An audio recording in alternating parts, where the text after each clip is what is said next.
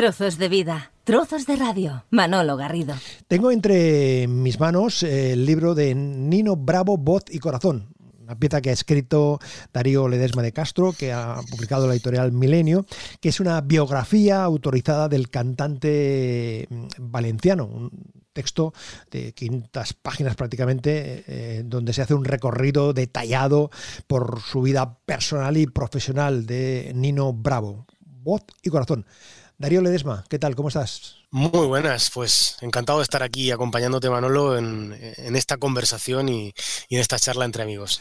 En, primer lugar, quiero felicitarte por el trabajo detallado em, de todo el proceso personal y profesional que, has hecho sobre la figura eh, de Nino Bravo. Un conocido, pero un gran desconocido también. Pues sí, la verdad, siempre quise ser bastante meticuloso a la hora de plasmar su vida, porque como tú dices, es un gran conocido en términos de sus canciones, porque son clásicos que todo el mundo conoce, pero también un desconocido eh, de su vida y, de su trayectoria y, de su inspiración y de todo lo que hizo para cedernos y para legarnos este, esta discografía. ¿Por qué esta, esta biografía, Andrea, 50 años después, prácticamente, en, el, año 49, mm, porque hay muchas confusiones, porque hay muchas noticias erróneas, después de 40, hay cosas que se han ido distorsionando por la, por, por la propia dinámica. Yo creo que era necesaria, eh, sean 50 o sean 70 años después, ¿no? Creo que para poner en valor la figura de Nino Bravo no hay que hablar de aniversarios, ni hay que hablar de años, sino que simplemente, bueno, pues eh, desde mi humilde punto de vista, creo que en el mercado bibliográfico lo que existía no cumplía con, con todos los detalles de su vida porque al fin y al cabo lo habían escrito las, las anteriores libros que existen, que son dos o tres, lo habían escrito personas que habían conocido personalmente a Nino Bravo. Entonces, la visión que tenían de su historia era un tanto subjetiva y a lo mejor pues no buceaban tanto en, en datos, en fechas, en detalles, en anécdotas, como yo he podido hacer a la hora de entrevistar pues a sus músicos, a su familia, a personas de su discográfica, a sus compositores. Entonces, creo que era necesario también por eso, para, para poner en valor su vida, su obra y lo que significó para el pop de España. Importante también la colaboración familiar de su entorno más directo. De, se, presenta como eh, biografía autorizada. Has logrado la, complicidad de, en primer lugar, de María Amparo Martínez, de su pareja, que eh, hace precisamente el prólogo, y luego el, poder conversar con su entorno familiar y con sus músicos, con sus amigos. Sí, realmente, bueno, como esto es un trabajo que yo empiezo a hacer hace unos años, pero que ya viene de alguna forma también por la página web que llevo creando casi toda mi vida, pues ya tenía las redes de contactos hechas. Entonces, al fin y al cabo, cuando dije voy a escribir un libro, quiero, necesito poner eh, la historia de Nino Bravo, dejarla por escrito para las nuevas generaciones, pues eh, todos me abrieron las puertas de sus casas, de sus teléfonos y pude entrevistar a mucha gente que a lo mejor de otra forma no hubiera sido posible. Oye, ¿qué hace que un licenciado en Economía y, y Educación y Tecnología eh, se acerque a la figura de Nino Bravo? Porque tú por generación, claro, tú lo descubres cuando Nino Bravo ya forma parte de la historia. Claro, yo lo descubro cuando ya Nino Bravo era un mito y creo que parte de eso fue lo que me hizo interesarme por su historia, ¿no? El, halo de miticidad que hay alrededor de él, la imagen que tenemos de él, el hecho de que muriera en un momento de éxito y que nos dejara esa imagen imperecedera que no va a cambiar nunca. ¿no? Nino Bravo siempre va a ser Nino Bravo. No lo hemos visto envejecer, no lo hemos visto crear polémicas, eh, no lo hemos visto, eh, pues no sé, cantar canciones que a lo mejor han sido, pues más polémicas o con poco éxito. Entonces ha quedado ahí esa imagen que es la que yo intento rescatar, pero la que también intento de alguna forma eh, separar de la persona. O sea, separar el mito de la persona y del cantante. Entonces, eh, en ese proceso, pues yo empecé cuando tenía 10, 11 años escuchando sus canciones. Me gustaron mucho, me gustó mucho su voz, su forma de interpretar eh, digamos que ahí empezó mi, pasión por él. Empecé a coleccionar recortes de periódico, de la revista Pronto. Cuando ya salieron los discos de duetos, pues intenté conseguir toda su discografía y poco a poco se lo fui reuniendo y en algún momento me planteé, cuando surgieron la, surgió Internet y surgieron las primeras páginas web, dije, pues voy a compartir esto con el resto de admiradores porque realmente no había mucho de él en Internet en, los años finales de los 90, ¿no? Entonces, eh, desde ese momento, pues me, me, empiezan a contactar una serie de personas, me contactó incluso Vicente López, su bajista en ese momento, yo me, quedé alucinado, ¿no? Me está escribiendo el bajista de Nino Bravo y me está, y me está cediendo fotografías. Eso para mí era lo máximo, ¿no? Y que me escribieran de Argentina para enviarme fotografías que le habían hecho a Nino en el aeropuerto o portadas de discos que aquí en España no se habían visto. Entonces, digamos que fui poco a poco entrando en la rueda del Nino Bravismo y hasta hoy la carrera artística de Nino Bravo como solista tuvo una duración de apenas cuatro años. En un tiempo tan corto, aquel humilde joven que tanto luchó por alcanzar sus sueños consiguió convertirse en un ídolo internacional y en un indiscutible referente para todos los intérpretes y amantes de la música melódica. Su inconfundible y personal estilo ha marcado una época, trascendiendo las fronteras del tiempo e influyendo a más de una generación de cantantes que reconocen en su vida y obra un ejemplo a seguir y a imitar. Ciao, ciao, bambina, un bacio ancora e poi per sempre ti perderò come una fiaba pero claro, estamos hablando de Nino Bravo. ¿Por qué aparece aquí Domenico Moduño? Claro, tú haces referencia a que Domenico Moduño era de la banda sonora que sonaba en su casa y que de alguna manera la figura de Moduño mm, eh, se enganchó un poco, o Nino se, miraba mucho o se miró durante un tiempo en Domenico Moduño, ¿no? Pues sí, precisamente una de, yo creo que uno de los principales eh, puestas en valor que tiene este libro es precisamente el dar a conocer historias de su infancia, eh, cuáles eran sus ídolos, qué música se escuchaba en su casa durante los años 40 y los 50, que hasta este momento nadie conocía. Gracias a mi conversación con Consuelo Ferri, con su hermana, pues he podido descubrir alguna información, pues como por ejemplo que eh, cuando salió la, película Esta voz es una mina de Antonio Molina, pues Nino, que en aquel entonces era Manolito, le obligaba a su hermana a ir al cine pues dos, tres, cuatro veces para, para escucharla, a Antonio Molina. Eh, Domenico Moduño, pues también he rescatado declaraciones de Nino en las cuales él nos dice que el comienzo de este fervor y de esta pasión por convertirse en un cantante de éxito le llega con el triunfo de Domenico Moduño en el Festival de San Remo, cuando él iba al colegio y bueno, pues con este chao chao bambina iba con los libros detrás debajo del brazo cantando a pleno pulmón por la calle. Entonces, bueno, son anécdotas al fin y al cabo, pero que te dicen mucho de la persona y de cómo desde muy niño él ya tenía muy claro cuál iba a ser su futuro.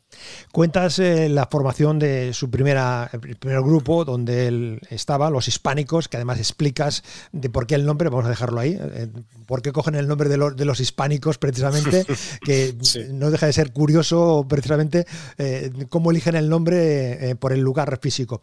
Y sin duda la figura de los Superson, ¿no? que es, es la, la parte musical, el central que el, todo, todo el desarrollo musical de, Nino, todo toda su explosión, todo, toda su grandeza, y en ningún momento se separa, ni emocional, ni artísticamente, ni, ni personalmente, de los Superson. Pues sí, él empieza efectivamente con este trío que se llamaba Los Hispánicos, que al fin y al cabo pues era un conjunto de amigos, amateur totalmente, de, chavales de la época, de los años 60, que lo que querían era imitar a los conjuntos de, la, de, música que estaban en aquel momento en plena efervescencia.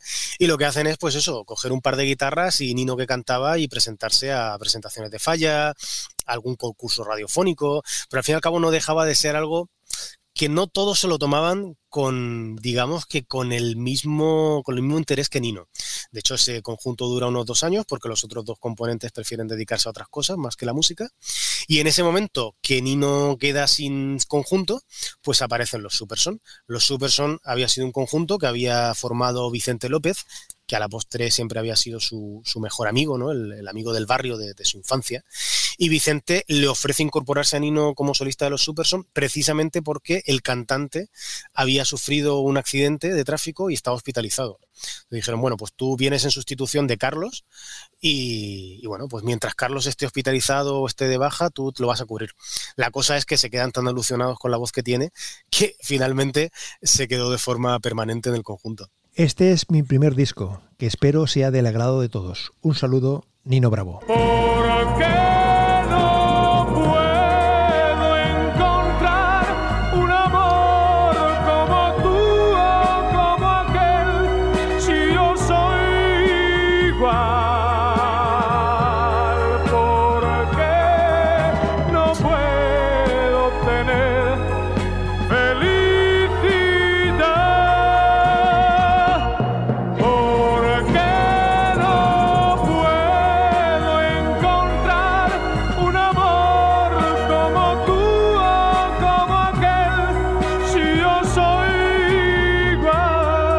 está mal, ¿eh, Darío? Para ser la primera grabación, lo oyes con el paso del tiempo y dices, caramba, qué, potencia, mm, los arreglos orquestales de la época, sin duda, pero su prestancia, su poderío vocales es tremendo. ¿eh? Para mí es espectacular y yo todavía me pregunto cómo pudo pasar desapercibida esta primera grabación, ¿no? De la que solo se llegaron a vender 600 copias. Caramba. lo que son, lo que son las, una pieza de Manuel Alejandro. Si hablamos de los eh, compositores, ¿qué podemos contar de Manuel Alejandro ahí sobre sus relaciones, sobre si él quería una relación más intensa, un, trabajo más, más exclusivo eh, con él, su, su, parentesco musical artístico con Rafael, sus celos, en fin, esas cuestiones que, que tú detallas? Pues eh, Manuel Alejandro llega a la vida de Nino Bravo precisamente como tú dices, en su primera grabación discográfica, en el momento en el que Phonogram, su casa discográfica, se encuentra con un artista de estas características vocales, pues en lo primero que piensas es en Manuel Alejandro, que además en ese momento tenía, estaba pasando por un impasse en su relación con Rafael. Manuel Alejandro había sido el compositor predilecto de Rafael, el creador de sus grandes éxitos, pero en ese momento no pasaban por un buen momento. Eh, Manuel Alejandro estaba un poquito más suelto y lo que hizo Phonogram fue contratarle para componer cuatro canciones para Nino Bravo de las cuales dos se publicaron en este primer sencillo, una quedó inédita, se publicó después de la muerte de Nino, y con otra se presentó al Festival de Barcelona, que era No debo pensar en ti. ¿Qué ocurrió? Pues que cuando salió este disco, la mayoría de críticos de la época lo que dijeron fue que Nino Bravo era un imitador de Rafael. ¿Por qué? Pues porque las canciones olían a Rafael. O sea, al fin y al cabo se notaba el toque de Manuel Alejandro. Manuel Alejandro venía a componer muchos años para Rafael. Algunas malas lenguas incluso decían que estas canciones habían sido compuestas para el niño de Linares y finalmente habían recaído en Nino Bravo. Y al final eso hizo mucho daño a la carrera de Nino Bravo, porque no, no pudo despegar precisamente por este tipo de comparaciones que absolutamente todas las revistas hacían. ¿eh? Yo que he buceado en la hemeroteca de aquellos primeros meses de su carrera, todas las revistas, Mundo Musical, la revista Semana, periódicos de la época, lo comparaban con Rafael. Entonces llegó un momento en el que a él pues le cansó, porque él no se veía un segundo de nadie, no se veía una copia, él se veía un artista con su propia personalidad. Entonces, ahí la discográfica lo que quiso fue dar una vuelta de timón, como además también el tema No debo pensar en ti en el Festival de Barcelona no es que tuviera un muy buen recibimiento, pues se archivaron esas dos canciones que quedaron inéditas y lo que se hizo fue empezar a buscar otros compositores para Nino Bravo. Hablamos del año ya 1969, sale a la venta el segundo single. Esta pieza, con este arranque tan del momento, que tiene unas gotas un poco de, Tom Jones casi, pero es que es, de las canciones que a mí he de decir que me fascinan. Venga. Cambiarás cuando sepas comprender mi amor por ti. Cambiarás jamás podrás vivir lejos de mí. Sin un adiós me iré para no volver. Sé muy bien que con el último beso sé que esperarás mi regreso. Sé que en ese instante. Es tremendo los arreglos de, metal, aparte de la historia que le hacen en Pablo Guerrero y José Armenteros, los arreglos que son de la época, situamos, en el año 1969, pero también con una, con una fuerza mm, tremenda. Brutal, sí, pues esta canción llega, como decía, después del fiasco de Manuel Alejandro. La discográfica lo que dice es necesitamos sangre nueva, necesitamos nuevos compositores, más jóvenes que le den un toque más pop a la voz de Nino. Se fijan mucho en lo que está haciendo Tom Jones en, la Casa Deca, en Inglaterra, y lo que hacen es componerle este Tú cambiarás, que como cara B tenía en libertad. Eh, y bueno, pues desde los arreglos hasta la melodía, hasta el ritmo, podemos ver que es una canción mucho más fresca, no tan balada, eh, más pop, más bailable, que al fin y al cabo era la otra imagen que se quería dar de Nino Bravo. Lamentablemente, pues tampoco llega a funcionar del todo. Repasamos algunos de los éxitos, de los grandes éxitos, de lo más conocido de Nino. Te quiero, vida mía, te quiero noche y día, no he querido nunca así. Te quiero con ternura, con miedo, con locura, solo vivo para ti. Yo te seré siempre fiel, pues para mí quiero en flor ese clavel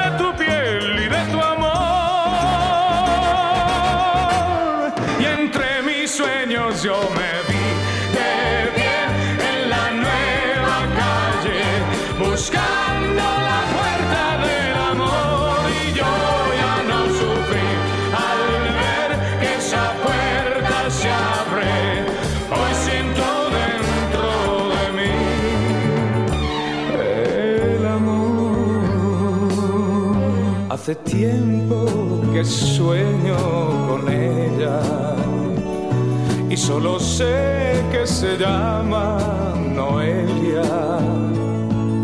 Hace tiempo que vivo por ella y solo sé que se llama Noelia.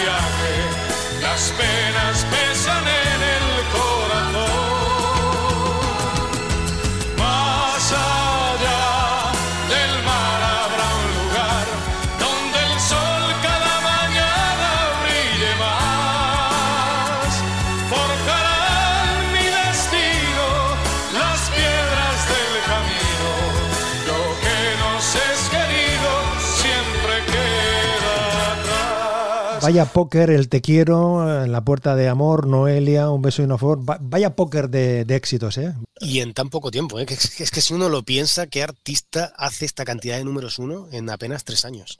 En tan solo tres años, porque quizás es de los, de los aspectos que siempre se pone en valor, ¿no? Darío, que un hombre que tuvo un recorrido de popularidad corto, pero que, que su proceso no fue fácil, porque, por ejemplo, hablabas tú de los festivales, que entras muy, muy en detalle, él tuvo que luchar y pelear ahí porque se presentaba en los festivales, los jurados, en fin, no fue un éxito de aquello de grabo y pim pam y es el, el éxito del momento, sino que se lo tuvo que, que trabajar y de qué manera, ¿no? Se lo trabajó mucho, o sea, empezando por la grabación de pequeños singles, ¿no? Que en aquella época no era como hoy en día, que hoy en día el cantante graba un LP, graba directamente 12 canciones. En aquella época uno empezaba poco a poco con estos discos sencillos de dos canciones para ver cómo iba pegando con el público y ya si había una relación de muchos éxitos, se sacaba un LP. Ah, entonces Nino tuvo que lidiar pues, precisamente con eso, con ese paso a paso, con ir grabando disco a disco, con ir presentándose a festivales en los que lograba un cuarto puesto. Ese cuarto puesto le servía para después presentarse a otro festival como representante de España. Y al final, hasta el último festival que participó, ¿no? en Río de Janeiro en el 72, que lo ganó y por una irregularidad del presidente del jurado, al final pues no le dieron el premio. Oye, eh, hablamos eh, antes de, Alejandro, uno de los, de los eh, compositores, Manuel Ramón, el dúo dinámico, que también eh, estuvieron presentes en su carrera en distintos, en distintos momentos. También una, una, una, buena complicidad ¿no? tenían ahí entre, entre los tres. Sí, eh, el dúo dinámico le ofreció Elizabeth. Con Elizabeth se presentó en el año 70 en el Festival del, de Río Janeiro, que obtuvo un cuarto puesto.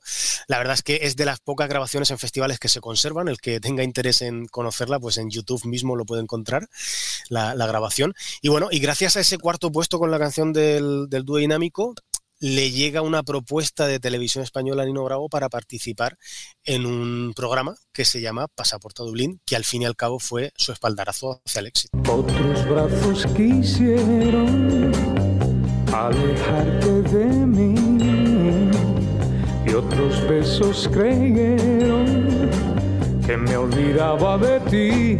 Mi vida no, no, no existe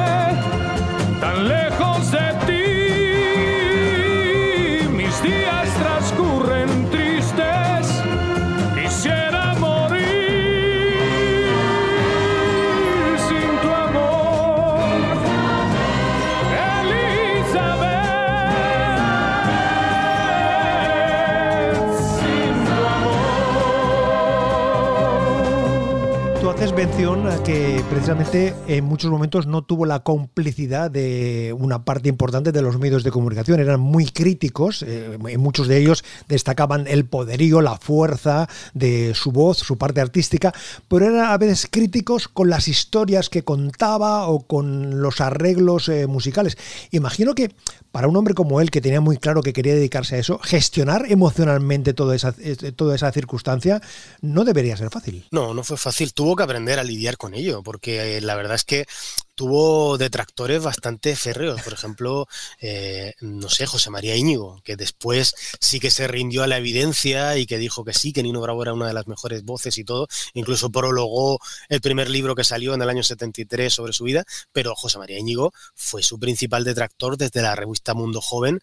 Las presentaciones que Nino siempre hacía en Madrid, él las tiraba por debajo y decía que Nino se presentaba con un grupo de, músicos que, que, que tocaban como viejos, decía, y que Nino no tenía personalidad para cantar, que no sabía utilizar bien su voz y que, bueno, y que se quejaba hasta de, de que contaba algún chiste sobre el escenario. Hacías mención hace un momentito que una canción se compone, una canción se graba, una canción no se publica hasta el año 81. No me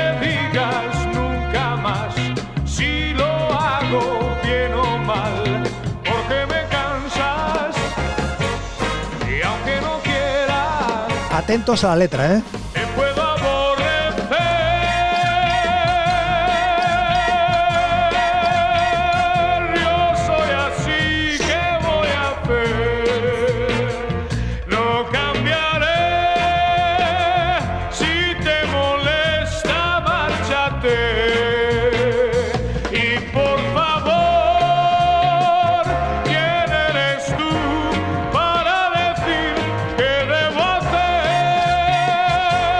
Esta canción, eh, Darío, se aparca, se congela. Eh, por cuestiones artísticas meramente, porque la compañía no acaba de ver que esta pieza de Alejandro, de Manuel Alejandro, tuviese, tuviese eh, posibilidades en ese momento. Sin embargo, luego se edita, como tú apuntas ahí, en el año 81 y forma parte del, repertorio, del legado artístico que, tenemos todos. Sí, así es. hay dos razones por las cuales la discográfica apartó esta grabación.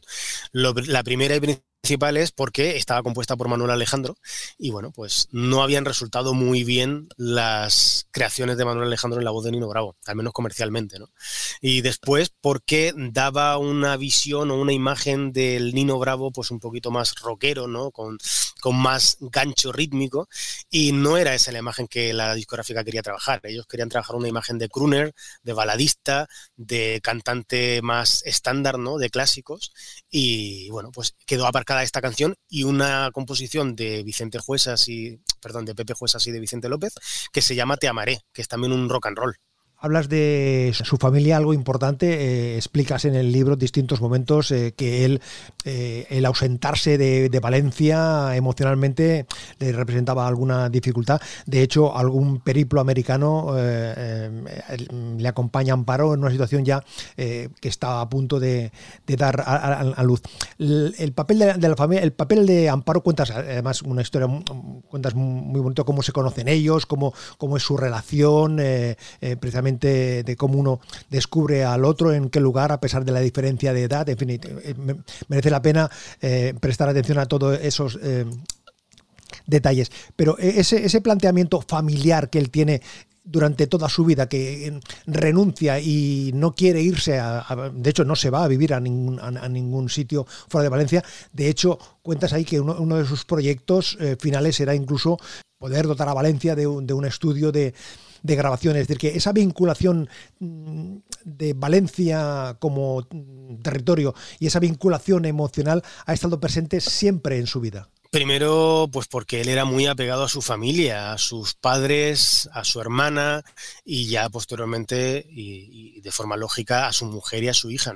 nunca quería eh, abandonar a su familia por muchas actuaciones que tuviera y mismo manager, su último representante que era Vicente Moyasú, como lo decía, es que le agrupábamos las actuaciones para que a lo mejor tuviera tres, cuatro actuaciones en el norte, para que él después cuando terminara se pudiera venir rápidamente a ver a su hija, a comer el arroz pasillat que le hacía a su madre y, y a estar con sus amigos también, ¿no? Porque él le daba mucha importancia a la amistad, decía que la amistad estaba incluso por encima del amor. Y bueno, pues era una persona muy valenciana, le gustaba mucho Valencia, de hecho en uno de sus últimos conciertos el Valencia Club de Fútbol le entregó una, insignia de brillante y oro con el logo del, equipo. Y bueno, pues él siempre presumió de valencianía, de, de pasear el nombre de su tierra por todo el mundo y por eso precisamente quería dar oportunidades a la gente de allí para que no tuvieran que irse a Madrid o a Barcelona para triunfar, que se podría triunfar también desde Valencia. De hecho, cuentas ahí toda la relación eh, entre Nino Bravo y las fallas, ¿eh? las fallas, eh, las comisiones falleras, como personalmente y artísticamente muy vinculado. Sea, la relación de él hacia ellos y de ellos hacia él. Está permanentemente conectado, es decir, está en, primera línea de éxito, pero sin embargo no pierde esa conexión. Sí, de hecho su primera actuación con el grupo Los Hispánicos, y podríamos decir entonces que eso era su primera actuación eh, pues pseudo oficial, ¿no? Eh, pues fue en una presentación fallera. Y su penúltima actuación fue en el parador fallero del año 73, de las fallas del 73. Es decir, siempre hubo bastante relación entre Nino Bravo y, las fallas, a tal punto de que yo en el último capítulo del libro, cuando hablo del legado que él ha dejado, hay una parte muy importante que cito todas las fallas que se le han dedicado después de su muerte. Y de hecho ya está desactualizado porque este 2023 vamos a tener una falla completa dedicada a Nino Bravo en, en su barrio de Sagunto. Una parte importante también en la carrera artística de Nino Bravo es sus fans, ¿eh? esa relación que hay del club de fans, eh, cómo lo cuidaba, como mm, personas de su máxima eh, confianza, cómo hay esa, hay esa química establecida y que él tiene muy claro de que las fans forman parte de su carrera, teniendo en cuenta que las herramientas de comunicación con las fans entonces eran, pues eso, una postal firmada, algún encuentro, no es como ahora, que ahora es relativamente fácil porque la comunicación horizontal a través de las redes sociales es realmente eh, sencillo.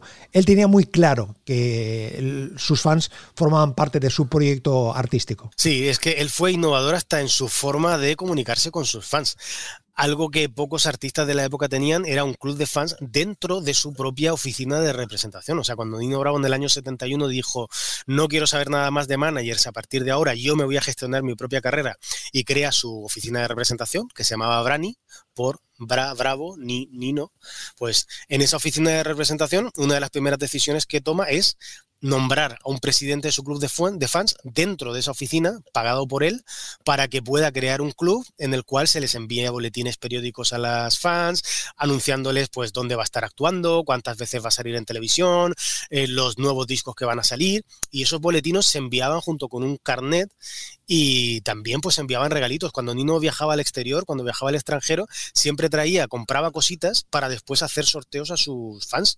Y a muchos fans pues les tocaron, pues yo qué sé, pues eh, soles incas, eh, ídolos de, madera de estos de Latinoamérica y cosas así que él les enviaba.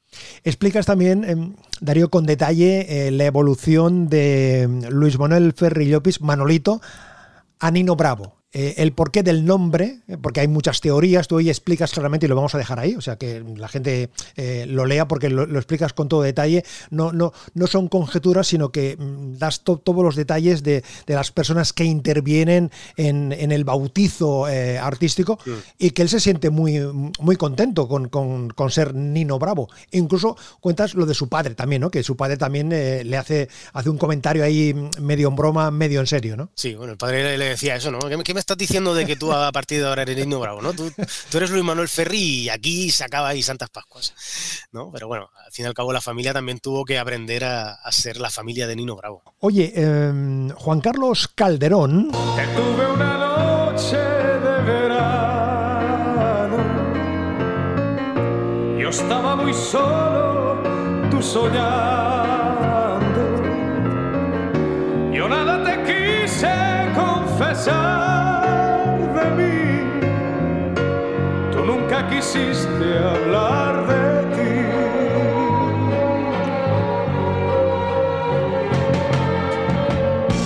Nacieron las seis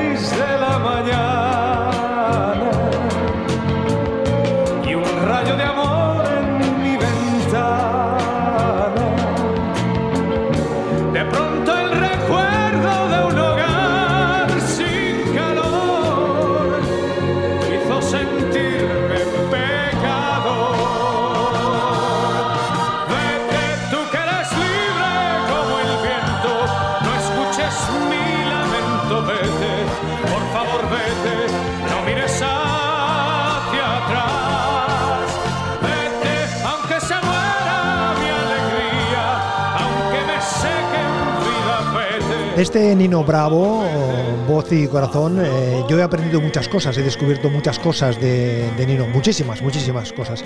Y me ha servido también para descubrir canciones. Esta es una de las canciones que yo he descubierto de, del repertorio de, Nino Bravo.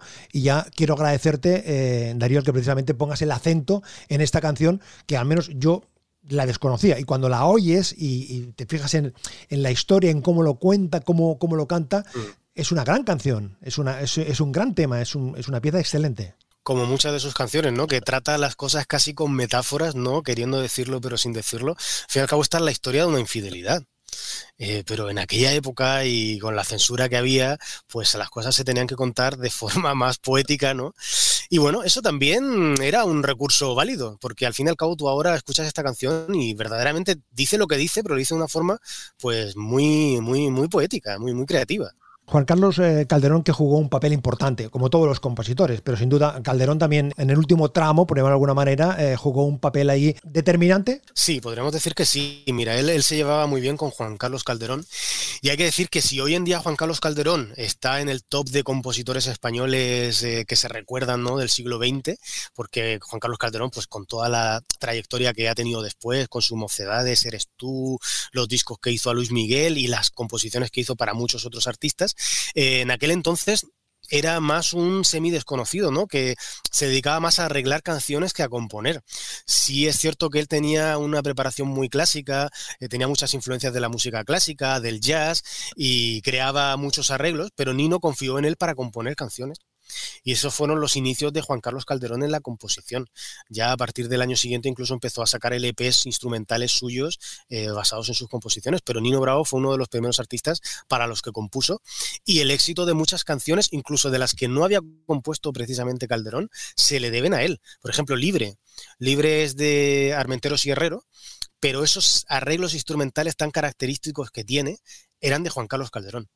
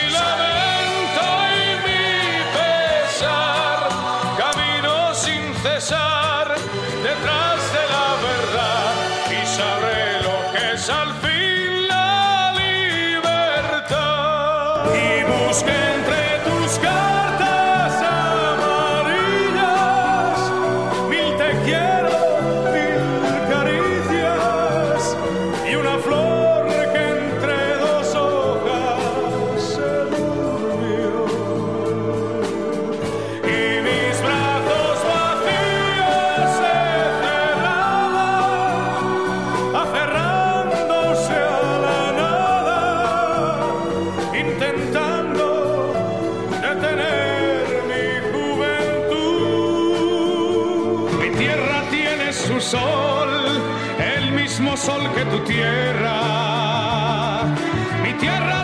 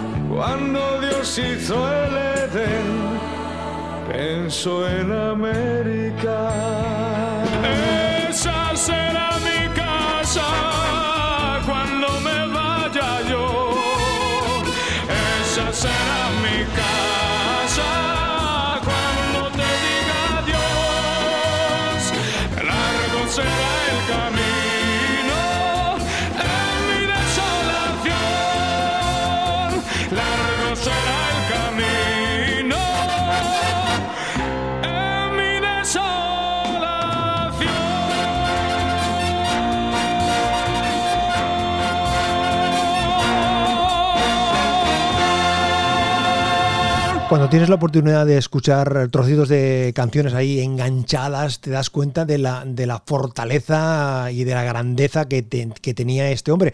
Canción a canción también, pero cuando tienes la oportunidad, en este caso de en dos o tres minutillos, juntar ahí uno- unos trozos de canciones, te das cuenta de la fuerza eh, del espectáculo que era este hombre cantando. Pues sí, es lo que yo digo. Siempre me preguntan, oye, ¿cuál era, cuál es el secreto de Nino Bravo? ¿Cuál es que, por, qué, por qué ese éxito, no? ¿Por qué esa magia que él tiene? Pues no lo sé. Él tenía una gran voz, pero muchas personas tienen una gran voz. Él tenía una forma de interpretar única. Tenía una serie de compositores que eran los mejores de aquella época, tenía una serie de, de- arreglos instrumentales que también eran únicos, una producción exquisita para mi gusto, pero al final, aunque juntes todo eso, siempre hay algo que no se explica, que tiene un cierto punto de magia, diría yo, ¿no? Y que eso es, por eso precisamente nunca ha existido un segundo Nino Bravo, por mucho que las discográficas han querido sacar, eh, pues eso, can- can- cantantes que tuvieran el mismo estilo, incluso con sus mismos compositores, pero realmente Nino Bravo yo creo que, que era único y que nunca existirá otro.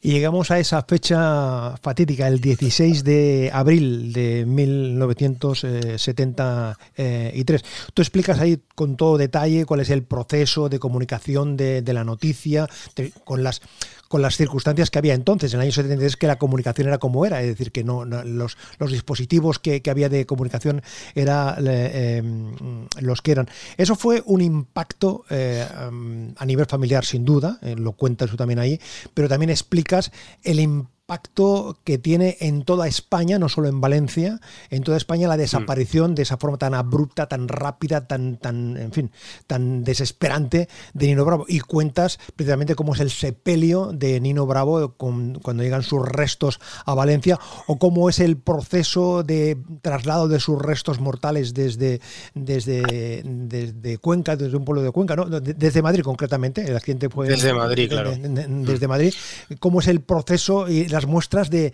de cariño. Ahí se pone de manifiesto en todo. eh, ¿Es ahí donde arranca el legado, don- donde arranca el mito de Nino? Sí, yo creo que sí, efectivamente. De hecho, yo en el libro lo cuento de una forma bastante original, porque cuando yo me planteo, bueno, está bien, tenemos que contar esto que ocurre, que forma parte también de su historia, pero que todos sabemos que va a pasar, porque es algo que todo el mundo sabe, que Nino Bravo pues acabó de esa forma, yo me planteo cómo tratarlo en el libro, de qué forma hacerlo. Entonces, lo que ideé fue precisamente que el lector se pusiera en la piel de una persona de aquella época y que recibiera la noticia como la recibieron miles de personas, ¿no? De ver a un Nino Bravo pletórico lleno de vida cantando en televisión, a que al día siguiente de golpe y porrazo te dicen Nino Bravo ha muerto, sin esperarlo. El mazazo que, produce esa noticia, ¿no? Entonces, por eso precisamente yo no lo narro cronológicamente, no narro Nino Bravo va en su coche, aparca aquí, se coge, se toma un bocadillo y después continúa su camino a Madrid y tiene un accidente. No, no. Yo te dejo a Nino Bravo lleno de vida, charlando en su coche con su compañero Pepe Juesas, con los chicos a los que va a producir el dúo Humo. Y lo siguiente que te encuentras en el libro es una llamada que le llega a su último gerente, el gerente de su casa de representación, que es Vicente Moya, en el cual se le dice que ha tenido un accidente. Y esas horas. Como tú dices, en aquella época los medios de comunicación eran un poquito más precarios, solamente existía el teléfono como tal eh, normal, de teléfono fijo, pues esas horas de incertidumbre de la familia, de no saber qué está pasando con él, qué ha ocurrido, en qué situación se encuentra, hasta que finalmente llega la, noticia, ¿no? Y que fue una total conmoción en la época y bueno, pues eso, yo te pongo en el libro hasta el momento en el que los restos mortales salen de Madrid y cuando van atravesando todos los pueblecitos a través de la Nacional 3 de aquella época, la gente salía a la carretera para aplaudir a su féretro. Después, más de 10.000 personas en el cementerio de Valencia, despidiéndole. Y a partir de ahí, como decíamos, arranca el mito, el mito que se materializa de varias maneras. vida mía, Paloma, te quiero noche y día, cantando con Nino,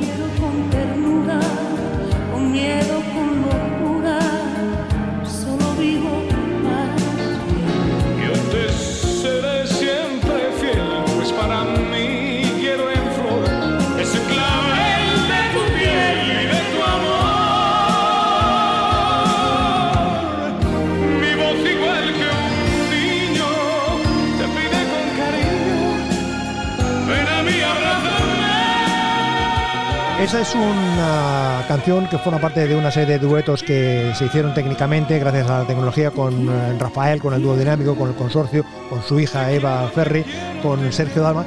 Y luego hay un disco que tú pones precisamente muy, muy en valor y coincido contigo, que es el que se, se graba, se regraba eh, coincidiendo con el 40 eh, aniversario.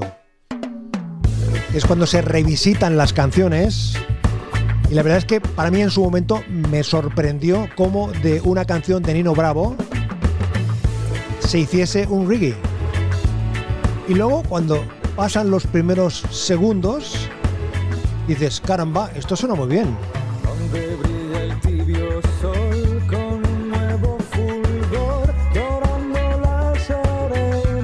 La Casa Azul, eh, que hicieron un gran trabajo, muy respetuoso, pero mm, sirvió, mm, Darío, tú lo apuntas ahí, para que una, otras generaciones descubrieran al, Nino Bravo de los, eh, de, lo- de los 70, de, de los, de los años más exitosos que, que tuvo él. Pues yo creo que sí. Lo importante de este trabajo es que se hizo una, una aproximación muy respetuosa con el original, pero a la vez actualizando el sonido de una forma bastante original y muy moderna. Entonces, es una puerta de entrada para nuevos oyentes, para nuevos posibles fans de Nino Bravo, de escuchar las canciones y de después quedar con esa espinita de decir, oye, yo quiero saber cómo eran los originales, yo quiero conocer más canciones de Nino Bravo. Como muestra este América América que empieza con un reggae, eh, cuando tuve el placer de entrevistar a Guille Milky Way, el productor de este disco, él me decía, es que la voz de Nino pega con todo, o sea, la pones eh, con una base de reggae y suena natural, la pones con cualquier otro arreglo y suena igual natural.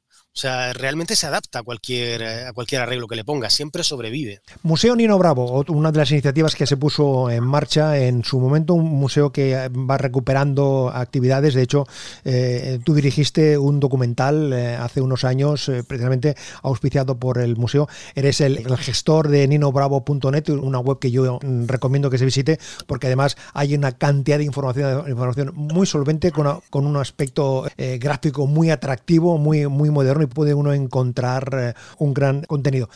50 años, 2023, ¿qué hacemos con Nino Bravo? Para empezar, tenemos un libro que es, para mi gusto, es eh, un, un valor añadido a todo lo que había anteriormente y que por lo que me están contando los fans que ya se lo han leído, pues es un, digamos, es casi casi como que estuvieran al lado de, Nino Bravo viviendo toda su historia, ¿no?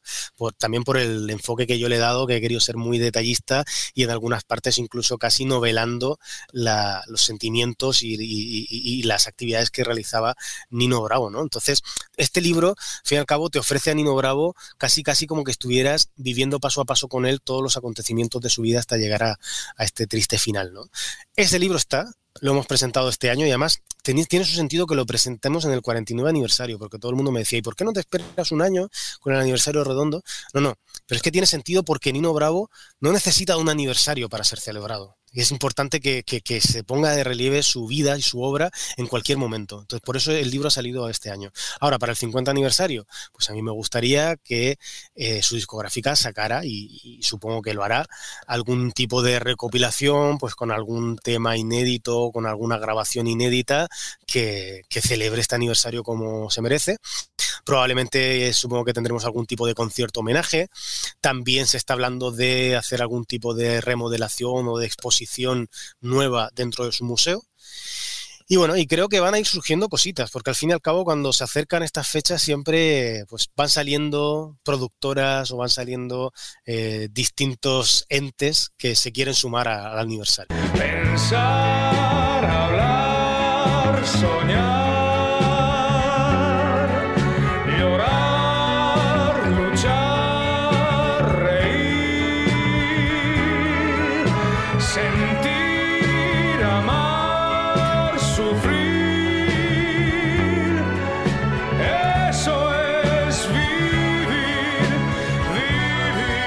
En cierta ocasión, un periodista le preguntó qué le gustaría que se escribiera sobre él una vez retirado de los escenarios.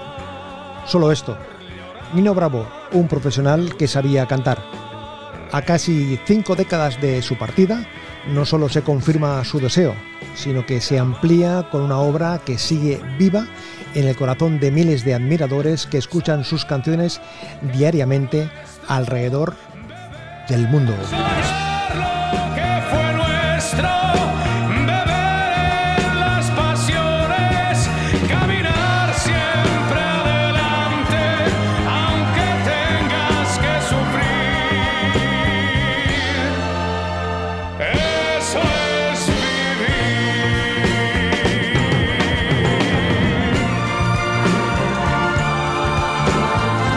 Nino Bravo, voz y corazón. Darío Ledesma de Castro es el autor de este eh, fantástico recorrido por la vida personal y artística del el gran Nino Bravo. Darío, gracias por el trabajo y te agradezco que hayas compartido este ratito con, con, nosotros. Pues muchas gracias a ti, Manolo, también por tus palabras hacia el libro. Y nada, pues yo encantado de estar acompañándote en tu programa y para todo lo que quieras relacionado con Nino Bravo, aquí me tienes. Más trozos de vida, trozos de radio en manologarrido.com. Un placer acompañarte.